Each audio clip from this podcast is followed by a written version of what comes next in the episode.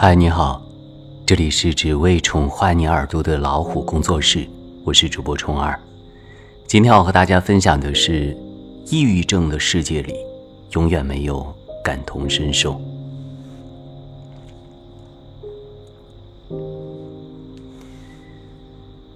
第一次知道抑郁症这个名词是在我小学的时候。那天我回家，我妈站在窗台前打电话，边打边哭。挂了电话，爸爸过去拍了拍他的肩膀，说了一句：“没事儿的。”第二天周末一早，妈催促我洗漱换衣服，问他为什么不让我多睡一会儿。他说：“我们要去探望您李阿姨。”我小学的时候语文成绩特别好，好到我立刻就能反映出“探望”这个词，在大多数时候后面都会接上病人。这个小时候让我无比恐惧的词。因为不知道为什么，每次听到这类词，我的鼻腔都会条件反射闻到一种医院消毒药水的味道。后来才知道，李阿姨得了抑郁症。她在某一个混沌中的清醒时刻，和妈妈说，她想结束自己的生命。我妈哭，就是因为这个。探望当天，我透过门缝向里面看，屋子里一片昏黄，只有窗帘。留了一丝缝隙，有一点点阳光透过来，把空气中的粉尘都照得发亮。李阿姨就坐在那一小束光里面，向着窗外看。爸妈还有李阿姨的丈夫站在靠近门口的地方，小声说话。李阿姨像是被放逐进了真空的罐子，和这个世界失去了联系一样，就坐在那里，偶尔把目光从窗外移向手机。手机屏幕发出清冷的光，照着他疲惫的脸。那个时候我一点都不了解抑郁症，只能从三个大人的谈话中收集零星的具有描述性的词汇，拼凑一个模糊的认知：睡眠障碍、情绪低落、情绪起伏较大。带着一种怀疑，这个有着情绪名称的疾病，是不是最后的结局就是生命的结束？庆幸的是，李阿姨后来还是好了起来，又和以前一样，会笑眯眯地从兜里拿出几块糖给我吃。只是每次糖的甜感划过喉咙的时候，她坐在那一小束阳光里的背影，还是会稍微刺痛我一下。后来随着年龄增长，周围被确诊为抑郁症的人逐渐多了起来。最让我印象深刻的是，去年考研那会儿，认识了一个大我三岁的学姐。人非常聪明，举手投足之间很像李米的猜想里的周迅。他对于生活的深情与睿智、痛苦与寻找，都能消融在一个眼神里。李米找她男朋友找了四年，学姐的考研这是第三年。学姐考研考了两年未中，是因为目标高，或者是可能也因为和我一样是一个对学习天生没有办法聚焦的人。后来才知道。我们和知识较量的这些年，他一直在和抑郁症做着无声的抗争。他第一年考研的时候，因为抑郁症发作，整个人对于世界和人生前途的厌恶程度达到了极致。那样的厌恶，并不是一种狂躁的情绪，不是一场喧嚣的引爆，更像是一场战争过后弥漫的烟尘，在心里挥之不去，却呛得吓人。阿赞，你知道吗？那种感觉不是遇到什么伤心事情的难过，更像是被人装进了一个透明的麻袋里。他说这些话的时候，用手不停地绞着头发，但是表情格外平和。你能从这个麻袋的缝隙里轻松地感受到空气、阳光和水，但是你却不想去感受，因为你知道多感受一点，你就离那个危险的临界边缘近了一点儿。我很清楚他说的危险的临界边缘是什么。这个临界边缘是我们大多数人了解的关于抑郁症最浅薄的部分。后来学姐通过药物和一些治疗康复的差不多了，准备参加第二年考研的时候，她的妈妈也得了抑郁症。其实那个时候轻松很多，因为我自己也是这样过来的。对于这件事情来讲，当下的情况反而会让我。不太慌张，但是也不太一样，因为每一个人去触发这种极端情绪的点都不同，所以这些病史和经历，甚至是解决方法都不能完全的复制。而且我第一次相信，原来情绪真的是会传染的。当时也一度要再次崩溃，但是后来还是自己调整到平静，因为我知道自己不能倒下，妈妈还需要我来照顾。那是一种关于想要守护某种东西的信念感和我的负面情绪在不停的厮杀。所以这样，他又放弃了一年的考研时间，照顾和陪伴妈妈。我问他今年还考吗？他说：“当然啊，只是希望这一次别再有什么差错了。”我不知道可以把抑郁症这件事情称为人生的一个差错需要多大的勇气，但是学姐和我讲述这些她曾经的故事的时候，脸上的笑很真实，让我觉得她真的非常勇敢。好朋友前几天晚上在一个讨论组里，用一种极其轻松的口吻和我们说。自己最近确诊上了抑郁症，并且开始服药。他给我看了自己的抑郁症最严重的时期记录下来的感受。他在备忘录上郑重地写下了很多。最追我心的一句是：觉得自己能从世界上消失就好了，没有由来的消失就好了。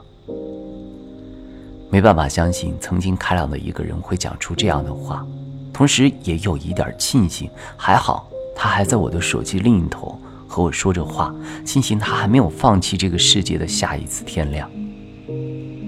我们聊了很多关于吃药情绪被阻断的感受，关于那是一种怎样的心理和生理状态。本来要在和大家讲这些话之前，打算和更多有抑郁症的人聊一聊，然后分享最真实的东西。但是和我最好的这位朋友聊过之后，他严肃地和我说：“阿赞，我真的觉得你不要去探寻这个问题了。”其实你问的很多问题，对于抑郁情绪的人来说，都是一种不尊重。下一秒，我乖乖闭嘴了，也终于理解了那句话：在抑郁症的世界里，永远都没有感同身受这件事情。所以，有时候我们对于抑郁症刻意的关心，很有可能会成为遭受这一切人心的痛苦来源。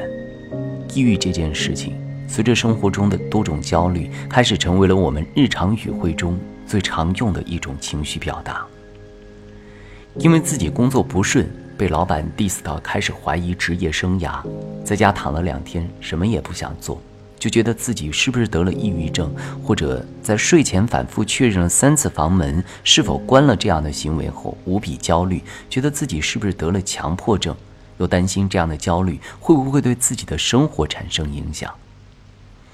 可是往往这些人。真的都不知道抑郁症或者强迫症究竟是什么样子，所以在更加深入了解抑郁症之后，我再也不会轻易的使用抑郁症这样的词语，或者轻易的对于有相关经历的人发表自己的看法。假装自己有抑郁症，或者过分夸大自己的抑郁情绪，这种事情真的一点都不好玩。因为情绪这件事情千变万化，我们始终都没有办法完成百分之一百的体验和复刻。情绪的组成和决定因素，甚至比基因的排列还要复杂，又怎能妄猜？因为这些被恶化成疾病的情绪，远比我们想象的还要复杂，而在这些情绪中挣扎的人，也远比我们想象中还要辛苦和勇敢。李阿姨这么多年一直过得很好。学姐今年考研成功了，和妈妈去了日本旅行，而我最好的朋友每天嚷嚷着让我帮他还花呗，我却非常开心的给他打了五块钱的红包去买冰激凌。看了丈夫得了抑郁症，故事主线比我看过的任何电影都要简单。妻子为了自己患有抑郁症的丈夫，开始寻找两个人如何好好生活下去的办法。其实。就是抑郁症病人和他们周围人的生活状态，这个过程更像是大家手牵手在漆黑的山洞里行走。你不知道要走多久，可能下一个分岔路就能告别眼前所有的潮湿和阴郁。所以无论如何，你都要走下去才好。去看了看在关于抑郁症的微博超级话题，每一条微博看的都非常难过。但是看到充满希望的话的时候，还是觉得松了一口气。还记得特别清楚，有一句话说：“希望没有来生。”很想告诉有负面情绪在心中悄然发生的每一个人，来生真的会很美好。除了能够拥有整个世界，最珍贵的是你还可以，并且一直拥有你自己。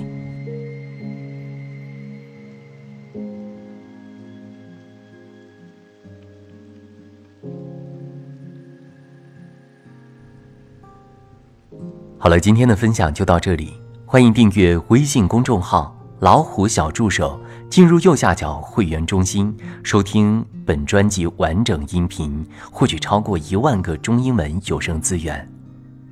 下期节目再会，晚安。当所有的人觉得你过得很好，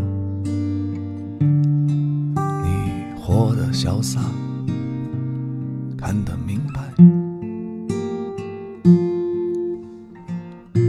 所有的人觉得你过得很快乐，只有你自己明白，那些都不算什么。当星辰隐去，一夜无眠，春风拂面。车水马龙，喧嚣渐起，无法入眠。散场的观众离去，剩下疲惫的身躯，唱最后一句，送给自己。老段，晚安。就算这样的生活你从不习惯，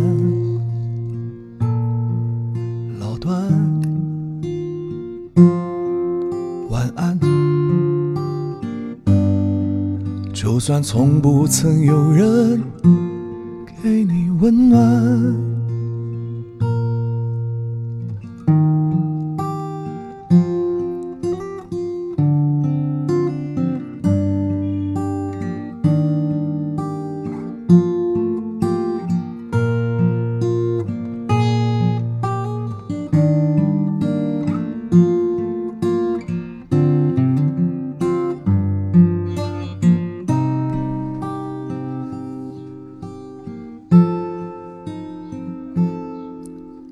段，晚安。就算这样的生活你不习惯，老段，晚安。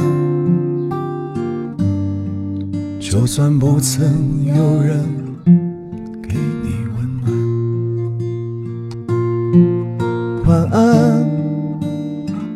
就算这个世界破烂不堪，晚安。愿你明天的笑容依然灿烂，晚安。